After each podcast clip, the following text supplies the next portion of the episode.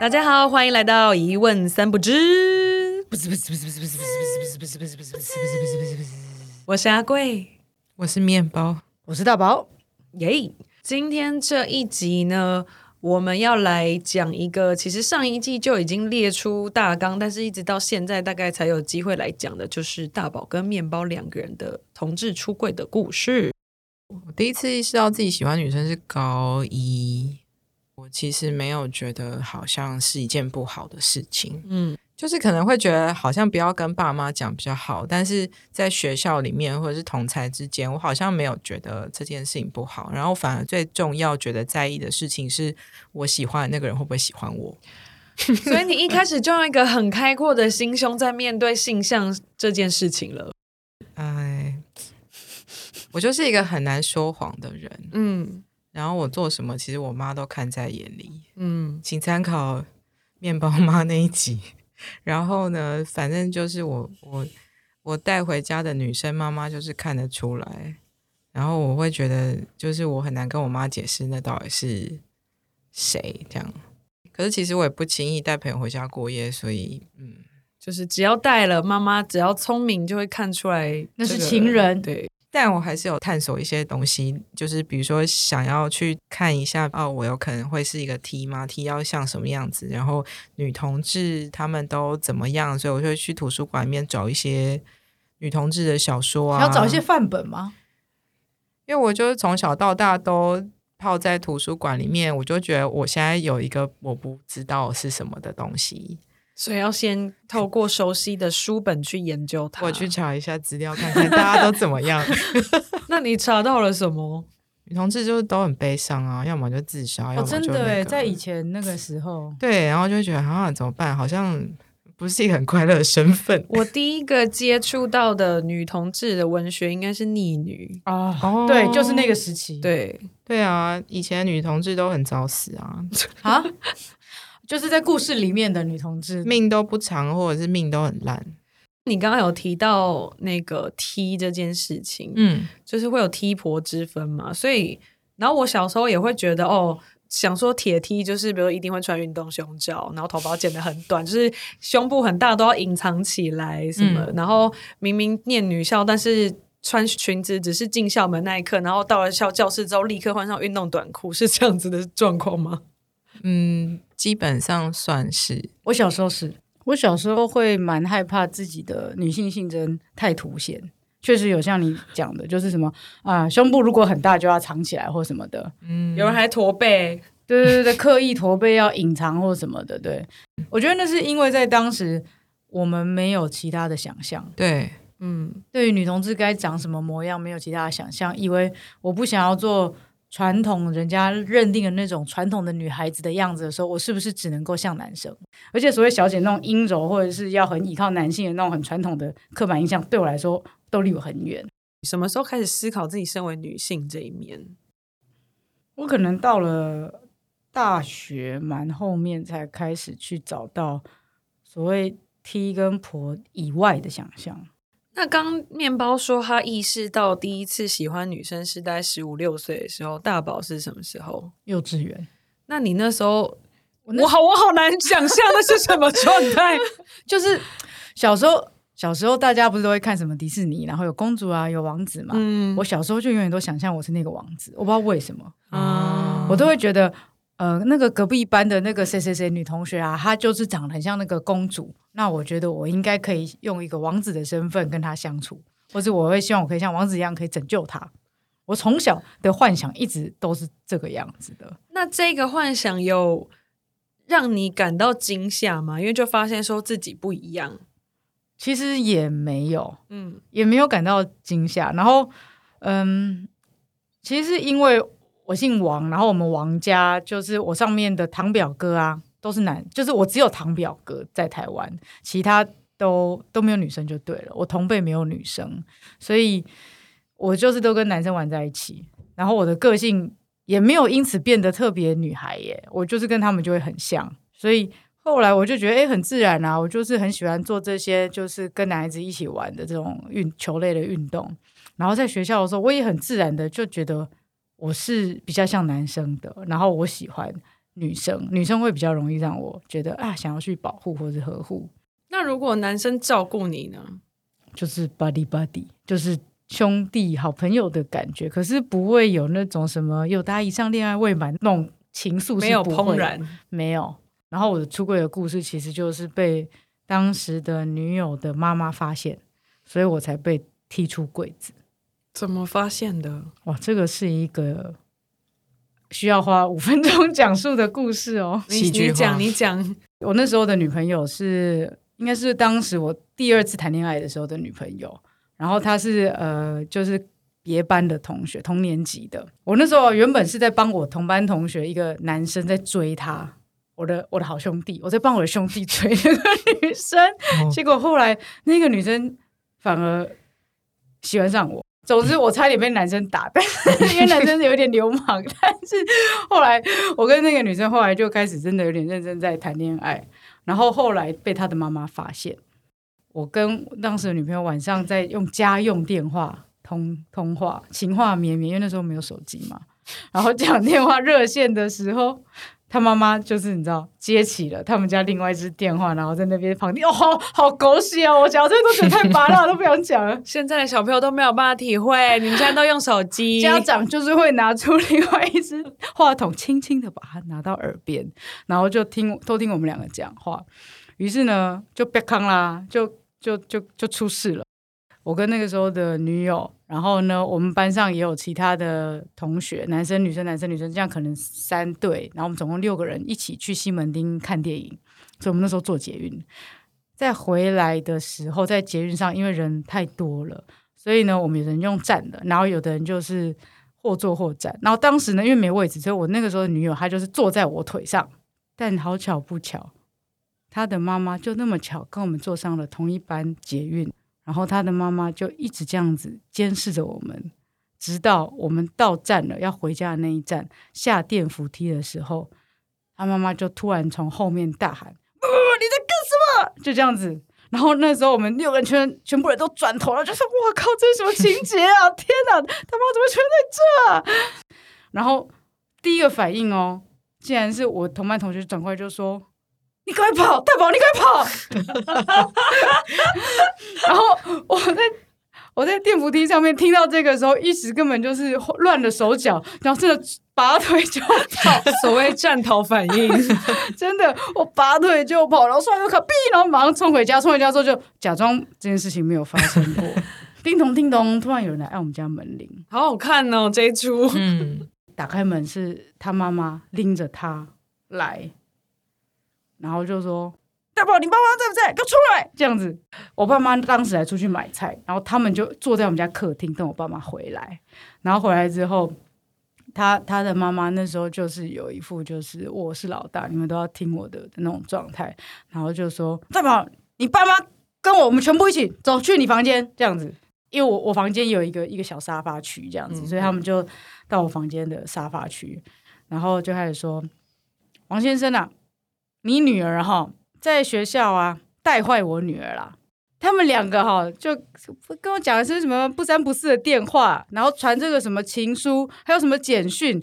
最离谱的是，你知道吗，王先生？我今天在捷运上面看到哈，你女儿抱着我女儿，把我女儿抱她腿上，然后从她背后再吸她的味道，吸她的香味。那是猫吗？然后我那时候听到就觉得说，这也太荒谬了。我觉得妈妈的想想象力，或是在她眼里看到的事，非常的精彩。因为她隔了一个车厢，而且他那时候应该血压已经很高了，他对她就觉得我可能什么在闻她女儿的体香，还是什么做一些很猥亵的动作我。说其实我只是在呼吸而已。然后还说：“王先生，你知道他们在下捷运的时候，在那个电扶梯站的有多近多近？我女儿是怎样？明天就要出国了吗？有必要这样子吗？他们到底是在干嘛？你知道，就是他妈妈就呈现一个就是开始已已经经断裂了，很很歇斯底里的状态。对于是，他就开始破口大骂，然后讲我是一个多糟糕、多变态的一个人，然后多么的影响他的女儿。然后在这个状况之下，然后我爸爸一直听一直听嘛，可是听到后来，他也开始觉得就是，哎，这位太太好像有一点点就是说过头了，这样子、已经有一点歇斯底里。然后最后我记得他就说了一句话，就说以后你女儿长大后，她的人生你要为她负责啦，就这样。然后他就转过去，然后就骂他女儿，就说：“你讲话，你讲话。然后他女儿就没有讲话，他女儿就脸很臭，觉得被他妈拎来。然后大家就很僵的一个状况之下，他妈就给他女儿啪一巴掌。然后这一巴掌打下去之后，我爸就觉得说太夸张了，这太夸张了，所以我爸就说：“哎，请你离开我们家。”那他就被赶走嘛。然后被赶走的时候，那个妈妈就还在我们家外面，就说：“王先生，你女儿的未来你要为她负责了。”然后我爸就说：“他自己人生，他以后自己会负责了。”砰！然后我爸就把门关起来。爸爸好帅哦！爸爸真的是蛮帅的。然后我爸观察一下外面安静，他就回头跟我说：“来来来，我们进房间好好谈，到底发生什么事？” 然后我就被拎进他们的主卧房，然后我就坐在那边，然后就一句话都说不出来的时刻，叮咚叮咚，我们家叮铃又响了，好忙哦。因为我们是六个人一起去逛你，们这戏的编剧是谁啊？因为我们六个人一起去西门町嘛，哎，剩下的四个人呢，我的好同学就来按电铃了哦，怎么那么可爱？什么意？思？对他们就按电铃哦，然后他们就说，他们就说，哎、没有啦，王爸爸，就是刚才我们看到那个妈妈就是追过来，然后很生气啊，我们想说来关心一下，就大宝有没有什么状况啊，这样子，然后就想说，哎、其实没有发生什么事，我们这人就是因为没位置啊，挤在一起坐，那我们就去看电影而已啊，真的也没发生什么事啊。哦，他妈妈本来就是比较激动啦，我们都认识他妈，他妈是个老师啊，什么，我小时候国小被他打过，我国小给他妈教的、哎，这样子，他就开始就是讲这些话，然后帮我说话。然后我爸就嘻嘻哈哈嘻哈，对啊对啊对啊，哎呀，真的真的，哦，他刚很夸张，我爸就好像被说服了。然后后来就这样嘻嘻哈哈了一个小时之后，然后同学们就回家了，我爸妈就当这件事情没有发生过了。这是我第一次被踢出轨的经验。好，所以那那还还有后续吗？有有有被禁足什么的吗？没有，完全没有被禁足，嗯对，就就这样子，然后这件事情就过了。那什么时候面对爸妈的？我妈妈后来就把这件事就就他们就有一天有约我谈，然后就说：“哎、我跟你说啦，嗯，人哈都会改变啦。你看你小时候不是也想要学小提琴吗？学后来也没学啦。你小时候也学钢琴，后来也没学啦。我看你现在喜欢女生，可能长大以后就不会喜欢啦，对不对？你会以前喜欢琴嘛，会不会以后你也不会喜欢女生啊？就是你知道一样的嘛，喜欢是会变的。所以是国中的时候发生这个对话。对，国中三年级嘛，然后我那时候就是也只能听一听，然后就不吭声。王家的大人其实也是蛮乐天的诶。然后我妈就说：“不然等你十八岁的时候，我们带你去看那个张老师嘛，也许他那边是不是有一些办法可以鉴定你到底是不是同志啊嗯嗯嗯，哦，对？”那个时候妈妈就有提出这些想法，所以呢，意思就是说，我们把这个议题搁置到你成年之后我们再说。所以呢，这个事情就这样搁下来了。然后后来我就考上北一女中嘛，然后这件事情就一直放着，一直放着，一直放着。这么沮丧，还是考上了北一女了。对啊，但最后面怎么样，我跟他们真正的承认，其实是我记得我在我十八岁生日的时候，那时候台北市政府有办小型的同志游行，然后那个时候会有台北市政府的小摊位，然后他们会发小手册。那一那个时候有发一本小手册，就叫《认识同志》，然后是台北市政府出的本子，小小一本。我记得我满十八岁的时候，应该就是高中三年级，然后我就去拿了一本，然后用荧光笔画重点，画重点哦。然后满了十八岁生日当天，我就把它丢在我妈的化妆桌上。嗯，然后我相信她跟我爸一一定会一起看啦，或者说他会让我爸知道这件事情。嗯，对。然后从那之后，他们说就算是默认这件事了。我一直记得，就是高一的时候，因为我们高一同班，就是那时候的家长会，然后然后结束之后呢，大宝就有跟我讲说，他的妈妈跟老师有提说，哎，大宝应该是喜欢女生，对对对，然后就讲了一个非常感人的话。他说不管你以后是喜欢男生还是女生，他希望你快乐就好。但我妈从来没有跟我讲过。对，妈妈都讲啊，对，嗯，对。不过我那时候其实不太知道为什么，可能是因为听到别人的一些故事之类的，所以我就会一直有一种，我觉得我应该要在经济独立之后，然后再做跟家人出柜这种这种事情。经济独立之后再跟家人出柜是为什么？赞同赞同。就是会觉得那个时候我是一个就是独立的人啊，然后我有资源啊，我就算就是比如说，虽然我觉得不太可能，但就算我被赶出家门，我还是可以好好照顾我自己的。没错没错，所以心中其实会有一个怕被丢掉的恐惧。其实蛮多同志就是彼此之间都会互相就是在聊这件事情，他们就会说哦，会会觉得，因为因为那时候可能就是在 PTT 上面看到都是一些跟你差不多年纪的人，所以大家都会说，哦就是想要以后经济独立，然后生活很稳定的时候才会想要讲。因为被赶出家门的这种剧嘛，在太多同志的戏剧里看很多。对啊，对啊，嗯你看逆女，镊子也是，你不是我儿子，你不喜欢早嫁，然后爸爸就气到把你这样把你腿砍断，滚出这个家门。两位出柜的故事真的好特别哦。那你们觉得，其实不特别吧？就是为什么？为什么特别？因为你的很戏剧化，哦，你前面有一个很像八点档的剧情，然后面包是有点迂回啊，就是那循序渐进，就是采取一个不正面对决，但是反正到后来就被就是知道带女性友人回家，然后就是最后妈妈也是发现这样。哦，我就是宁静革命啊，对对对对对对那，哦天啊，那我们是走很极端的两种哎、哎，对，对。对，然后我觉得两位蛮其实蛮幸福的，都是家人还算支持这件事情。嗯，那你们有碰过身边的同志朋友很难出轨吗？他们的难处是什么？我认识的或我知道的蛮多都是因为，比如说他可能所在的工作场域是一个比较保守的环境，然后他自己本身会觉得那个那个环境不会接受他，嗯嗯，他可能会因呃，就是如果他出柜的话，他可能因此会在工作上面遇到一些阻挠，或者是会被刁难，所以他就会不愿意公开他的身份，就算他看起来其实已经就是踢到不行这样。可是也有一种是觉得怕家人会伤心，哦，嗯，基本上就是当你跟家人出柜的时候，其实你的家人某程度来说是会被推到柜子里面去的，对，嗯，他们要一起出柜。因，为他们已经知道这件事情了，可是他们又不见得像我们那样子，就是知道这么多关于同志的事情。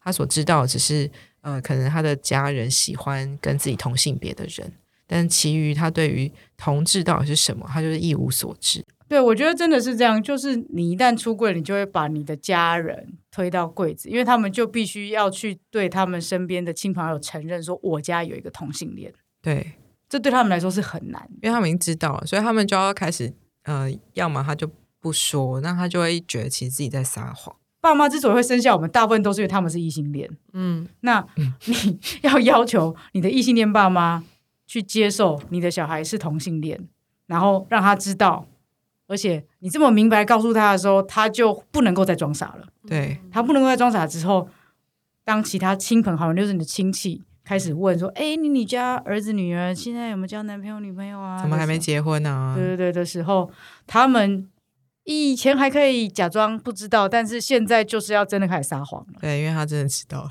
对 他没有办法告诉大对，所以他到底要不要出轨？你的爸爸妈妈他到底要不要出轨？那就会是一个问题丢给他。嗯，再来是呃，例如有的人是他已经跟他爸妈讲了，可是爸妈会故意一直装傻，没有要接受。没有要接受。对，例如说，我有男男同志朋友，他跟他爸妈讲，但他爸爸就是始终还是，哎呦，你看那个女生怎么样？我给你介绍相亲一下。爸，我就跟你讲，我不喜欢女生啊。我跟你讲，那个谁谁谁家女儿也不错，我就跟你讲，我不喜欢女生。就他他爸就好像就一直把这些他儿子的话当耳边风。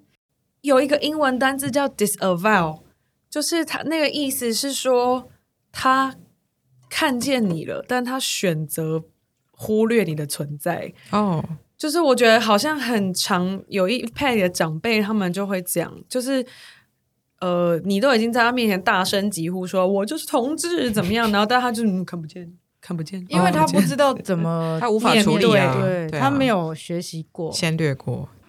我觉得其实同志出柜最难的点是在于身边的人根本不认识同志。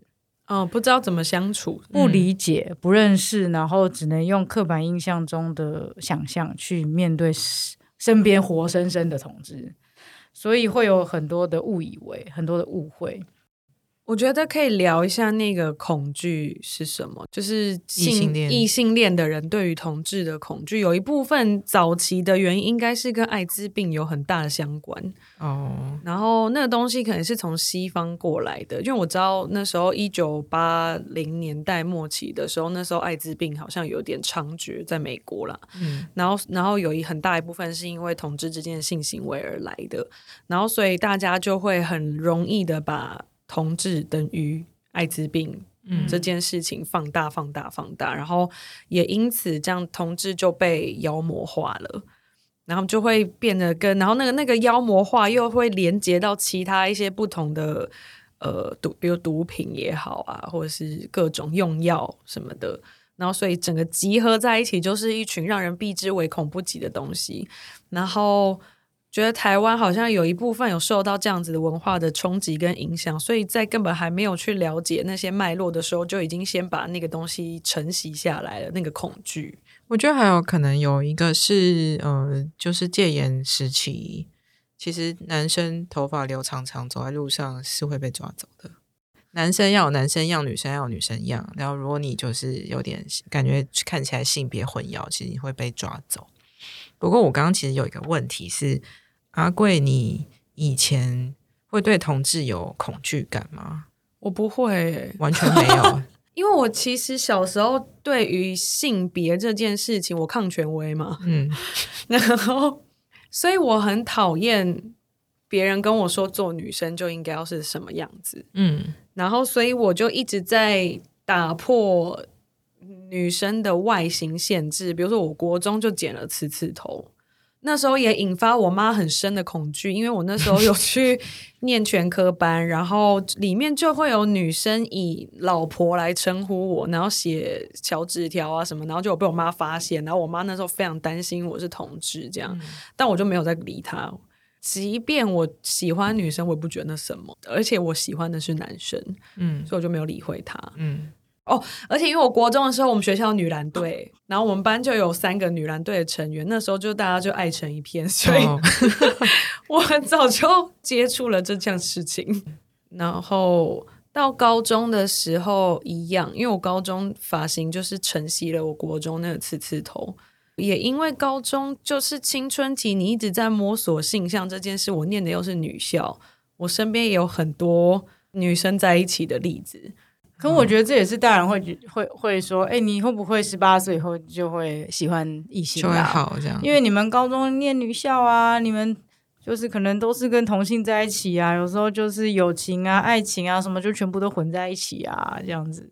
而且我跟你说，会加注这个原因是因为真的有女生就是这样。对，确实是有人这样，对，会会会把那种对爱情的想象投射在另外一个同学身上。或是我会觉得那个东西是流动的吧，嗯，就是你也不能说他高中的时候喜欢女生，那个过去就是全盘的错误。也许他当时就真的很喜欢这个人呐、嗯，情欲是流动的吗？嗯，对，嗯，所以对对我来说，好像从来都同志这件事情从来都没有困扰过我。哦我小时候反而有怕过哎、嗯我第一次看到一个 T 是国三的时候，哼，然后她是一个中辍生，然后就是典型的不良少女，然后就转进我们班，然后就带着其他的男生在学校里面兴风作浪，所以我就会一开始的时候觉得啊，所以 T 是不良少女。然后上了高中之后，那个新生训练第一天，然后大宝就坐在我的右边，然后我就心想说：天哪，是 T，是不良少女，不良少女为什么会上北一女？诶诶，结果你的心不是就开阔了吗？我就是后来才知道说，哦，不是这样子的，嗯，就是同志跟你你是什么样的人，就是这两件事情是分开来的。不过另外一方面，其实像像我妈之前有讲过，她就会觉得，就是啊，如果我女儿是同志的话，她的人生就会变得比较辛苦。所以我认为很多爸妈其实是基于这一种认知跟想法，所以他们才会觉得不希望自己的小孩会走上这一条路。这样，我想要聊一下上一个世代的女同志，因为其实我们这个世代的女同志相对出柜的难度减低了一些。然后我自己是从看到《日常对话》这部纪录片才知道，原来妈妈辈的女同志的某一个生活的样貌竟然是那样的，所以我看到那部片的时候非常的惊讶。嗯，然后想问两位有认识那个年纪的女同志吗？没有哎、嗯我们而且认识最大可能就是四五十岁，对啊，对啊。不过去年年底的时候，其实那个台湾同志咨询热线他们有出一本书叫《阿妈的女朋友》，嗯然后他访谈非常多，就是现在都已经是七八十岁，甚至到后来出书的时候已经过世的老年女同志。嗯所以里面可能会提到一些他们当年的困境。对对对，他们就是叫情口，诶，就是穿裤子的。哦，女生亲口哎，这样对对对对，然后比如说她可能是什么住在三重的女同志，然后他们会一群 T 就会一起去做定做的西装，因为当年没有中性的衣服，或者是定做男生的皮鞋，然后穿骑那个脚踏车在在大道城里面晃啊，或者在三重晃，然后看到喜欢的女生就去撞她。那个女生如果不会骂他，就觉得嗯可以追看看这样。我觉得还有另外一件让我感到比较惊讶的事情是，原来女同志也会有先生小孩，哦，再继续贯彻自己的性向。就是女同志也有可能先跟男性结婚，对然后生了小孩，生了小孩之后，小孩长大，他们觉得他们自由了，他们要开启真正的自己的性向的第二人生，然后又再去交女朋友谈恋爱。甚至是他们就是跟男人结婚，但是结完婚然后有生小孩之后，他们就直接在这个婚姻里面，但他就出去交女朋友了。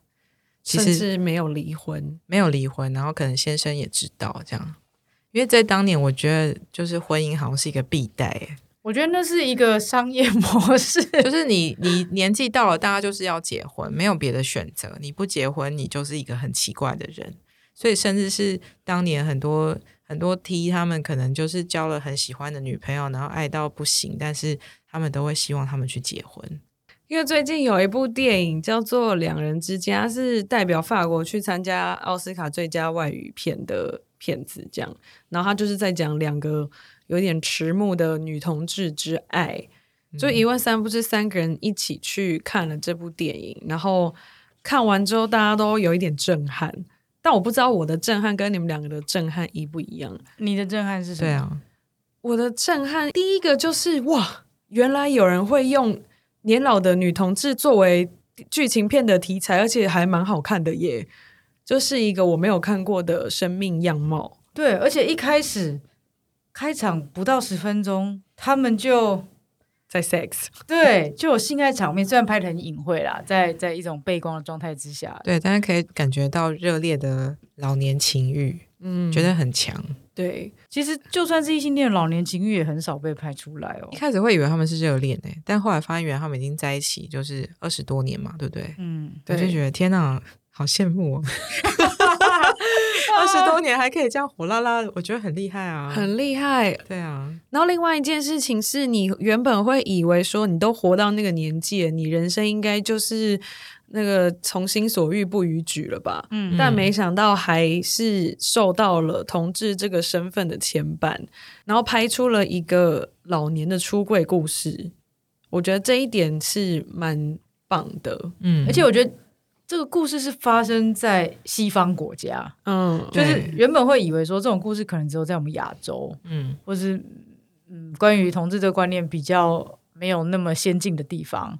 对，但是没有想到现在在法国，诶，因为法国的所谓的同性伴侣法已经很多年了，嗯。但但同性婚姻是这这十年内的事，但是就会觉得，哎，我以为这件事情在他们那边应该很很稀松平常了，但是你你会看到在电影里面，他们呃两个女同志在找房子的时候，他们问房仲说，你是不是排斥女同志？你是不是歧视女同志的时候，那那个房仲就会说，哦，没有没有，当然没有，当然没有，就是一般大众可能在意识形态上面，他们不会去有。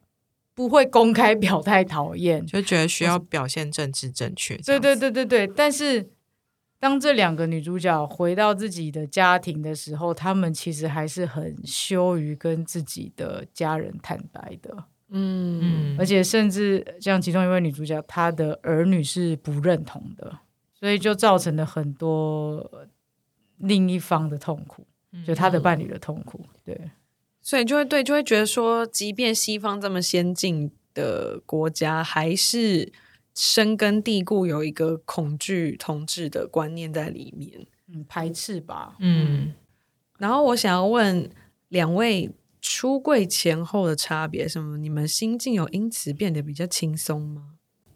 在我的世界里面，其实我对家人是最晚最晚出柜的。可是其实那时候我是大学生嘛，我其实很爱跟别人出柜。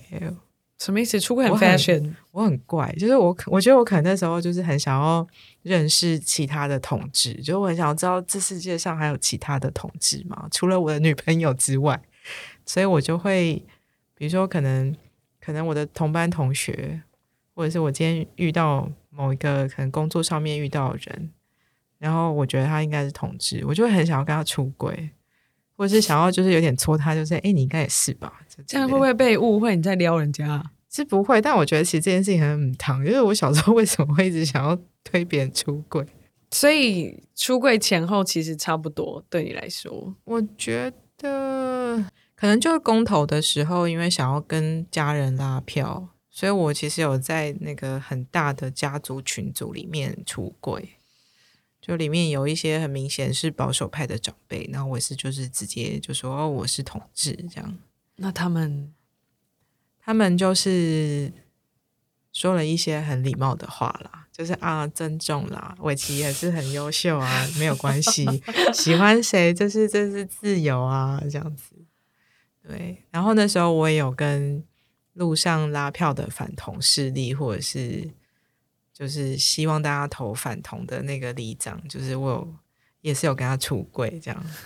我跟你说，我觉得面包的出柜方法就是不做则已啊，一鸣惊人那种。又是不跟恐怖鸣则游戏的 逻辑一样。是 不鸣则已，一鸣惊人的那一种，就是要么就不讲临近革命，可是在外面呢、然后被就是教会团体，然后我说请支持反同，请支持反同公投的时候，他就会他就会说，我是同志诶，那你觉得我看起来真的很不正常吗？对他就会直面的去呛那些 反同人士、欸，我刚心脏痛了一下，或者是那种里长妈妈，然后就说啊，那个同志他很保敬雄啊，然后就开始跟他讲说，可是可是阿姨，你看我，我其实是北女毕业，然后我后来去念台大我很系，然后然后我就我只有这时候有办法说自己很优秀哦。怎么会这么怎么会这样？然后我现在是广告导演，我有在拍照，我就是诶年收入也不错。阿姨，你觉得我看起来真的很不正常吗？然后里长就会说。哦，好像真的不会呢。啊，你真的很优秀呢。我说是哦，那你要不要投那个几号几号要投同意，几号几号投不同意？他是不是真的很变态？我有点害怕，你是你，这真的是双子突然冲了出来的，对，就是那时候就会变成一个晋级的巨人。你跟我像雅莲哦，好可怕。女同志不正常，就是在讲这种人。我的出柜我觉得比较有差，好，好，你差在哪？因为其实我以前对于呃，身为一个同志是有蛮多恐惧的。可是真的直到了我就是大学毕业之后，我那时候其实也有一个打算，就是真的要把哪一个女朋友带回家跟家人好好介绍的话，一定要在经济独立，然后再来就是这个女生最好很有长辈缘。对，因为因为你如果带一个回去，就是把长辈不喜欢的，那基本上这个成功的几率就少很多了嘛。所以那时候就很有心机的要计划这一切，就觉得嗯，这个应该可以走蛮久的，然后才会把它带回家。就是每个部分都要 pass，然后你才会真的去做这件事情。对对对对对，会会有这一层思考啦。对，但但有时候你知道，恋爱的时候就冲昏头的时候，根本不会想那么多。这我在讲这些都是预先的想象、预先的设定。然后，anyways，后来我就是把现在我女友，就我伴侣带回家，然后之后呢，哎，爸妈都很喜欢他，然后就一片和和乐融融。然后到后来，我原本以为可能会被排斥或者是被忽视，但是到后来反而是就是比较远一点的亲戚，像我的姑姑，然后就会跟我嫂嫂说：“哎，奇怪啊，为什么他不跟我讲？你们都知道。” 他是不是没有那么信任我，只信任你们？你知道，就是反而 长辈会开始来，就是就是那个什么争宠嘛，就是长辈就说奇怪，为什么你们都知道？然后，例如说我美国的表姐，然后她就会传那种即时通的讯息，以前传即时通就说。哎，其实我也有同志的朋友啊。如果就其实我们都觉得很 OK 啊，就是就开始跟我讲这些，我想说你每次跟我讲这干嘛？大家就反而好像都想要引我出柜，竟然要争宠，对他们就觉得说，为什么只有那些少数人或是跟我同辈人才知道？我我们也想知道啊！你们你你可以告诉我，你可以告诉我，I'm open 这样子。那个时候大家都很想要我跟他们讲，然后那时候就说，我靠，这是我在出柜前没有想过的哎。那刚好接到，我觉得，因为有些人没有办法出柜，有一部分是因为像刚讲，就是害怕家人的反应，或者是害怕把家人一起拉到柜子里面，那个很沉重的压力要交给他们。嗯，那两位过来人，虽然不管大家的经验有多么的非典型，请给予这些需要鼓励的人一些你们的经验吧。我觉得。因为感情生活本来就是人很大的一部分的生命的东西嘛，所以如果你在这方面是在交谈的时候，在社交的时候是隐匿的时候，其实你会在某程度上面觉得不够诚实，或者是好像有一种憋的感觉，就是你好像也必须要掩盖了某一部分真实的自己，这样。所以其实对我来说，就是。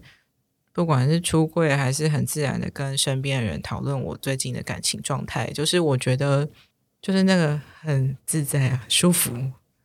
对，而且呃，不管是我自己，或者是我听到一些身边的人他们在出柜的时候，就是当你用一种我完全不觉得自己这样子是不正常，我觉得我这样子没有错啊，然后我只在跟你讲一件事情。的那样子的方式去出柜的时候，其实对方就算他本来是一个有一点害怕或他不太了解的人，可是因为我的态度是很平常的，他反而就不会觉得那件事情有什么不对。比如说，如果我今天跟别人出柜的时候，就是说，哦，其实我我我喜欢女生，就是对方可能会突然被推到一个比较高的位置，然后他们可能会。觉得说哦，所以你比较你比较感觉比较比较低，或者是你好像比较自卑，你觉得自己是一个比较弱的人，就是他会很顺势的形成某一种权力关系的状态。不要把力量交给他。对我觉得有办法爱上别人都是一件很快乐的事啊。这句话好棒哦！这是超五百的。不不重要，你讲出来了，在这个时对的时间点说出来了，就对啊。就是我，我觉得就是你有办法付出你的真心，去真心的欣赏一个一个人他的好，或者是接纳他的不好。我觉得不管怎么样，这件事情就是一件好事。那到底为什么要觉得自己会会不好呢？我觉得在出柜前后，其实，在出柜前的恋爱是比较刺激的。哎，因因为在出柜前，你会有一种就是我们好像逆天到逆天而行，然后有一种秘密不可以被整个社会所知道的一种秘密恋情的刺激感，即便那可能是你们之间的一个想象，嗯，可是你还是会觉得这样的恋爱是很刺激，就很像外遇或是不伦恋 这就是月之暗面呐。对，然后那会带来一种激情、一种刺激、一种兴奋。我说是真的，我懂，我懂。对，可是来到现在，同婚已经合法化，然后你们的恋情开始可以不被异样眼光的摊在日光之下的时候，一切变得稀松平常，这份刺激感确实就消失了。等一下，等一下，我们不是要给人家鼓励吗？这是什么意思？但是。随之而来的，你会发现你很多的恐惧也会一起化解掉。嗯，因为我最近买了房子，然后像我当初去去年去找房仲的时候，他就会说：“哎，你这个是 key get to 吗？你是买第一间房吗？还是怎么样？啊，你是要跟谁住？”我觉得那个时候我就鼓起勇气就说：“哦，我是要跟我太太住。”然后大家一开始都会先愣一下。因为是陌生人，突然间跟陌生人讲这件事情，然后房仲就哦愣一下，然后说哦哦你太太啊，哎其实我姐姐也是，然后就 突然间大家就愣一下，说突然就转过来，然后说哎其实我姐姐也是，我超级支持你们的，这样他说好好没问题，王小姐我马上帮你找房子哦，你太太她是做什么的？哦，那我知道你们的房子应该要怎么样怎么样。对，然后突然间就好像有一种很很革命情感的感觉，然后像最近在装修房子，然后那个装修做漏水的那个师傅就来，就说：“哎，下礼拜王小姐你可以来吗？”我说：“哎，我不行，但我太太会去。”他就一个六十岁的大哥，他就愣住这样子。哦，好好，你你你家人会来，好好好好，这样他自己置换名词了。对对对，就是现在反而是开始在跟这些陌生人，然后很很就像面包讲，用一种很稀松平常的态度去诉说。我们的关系的时候，他们其实并不如我们原来想象的那么的可怕，或者是会真的攻击你或什么那么凶，其实完全不会。我觉得这时候反而异性恋有时候比较辛苦，因为他们还要突然就是搜索哭墙，然后想出哦，有有有，我有个朋友是同志，我也没有歧视他，我觉得很正常哦，就是他要表达支持。正好我们来接最后一个我想要问的问题，就是当。同志们出柜的时候，希望怎么被接住？我其实没有期待特别回应诶，我觉得就是会期待像一个异性恋一般，跟爸妈说我谈恋爱了，然后我交了一个异性的男生男男朋友，类似这样好了，我交了一个异性的异性的男友，异性的谈恋爱的对象，其实就是这样啊，没有什么。我坦白说，没有要求要怎么样被接住，只是希望不要有用很。奇特的恐惧，或是很多的刻板印象投射吧。嗯，我觉得那就是一种，就是哎，我很喜欢这个人，然后我想要分享给你们。嗯，我想要告诉他们，就是哦，我喜欢的人跟这个人也非常爱我，然后他是一个什么样的人，我想要带他跟你们认识。其实那就是一种分享啊，就是分享我的生活。嗯，对啊，我觉得那很稀松平常。其实异性恋有时候也是会有。不被期待的爱啊，也有也有，对啊，好的。但我觉得其实每一次的出柜都是代表着我们对对方的信任呢。嗯嗯嗯，对，就是信任。我不会讲完这句话之后被他丢石头，所以我能够跟他讲啊。嗯 嗯，像我们也不会花时间去跟真的没有关系的人讲这件事情，对，因为也没有必要。嗯，到那么深入的状况，但一旦能够说出去了，其实都代表着我们真的很信任这个人。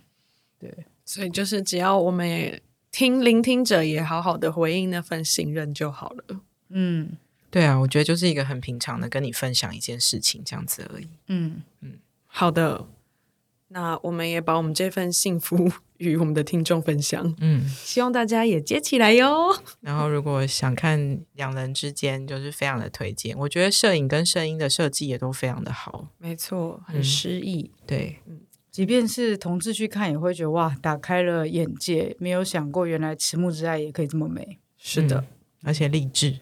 嗯嗯。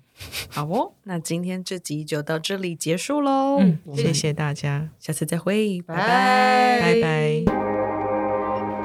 thank you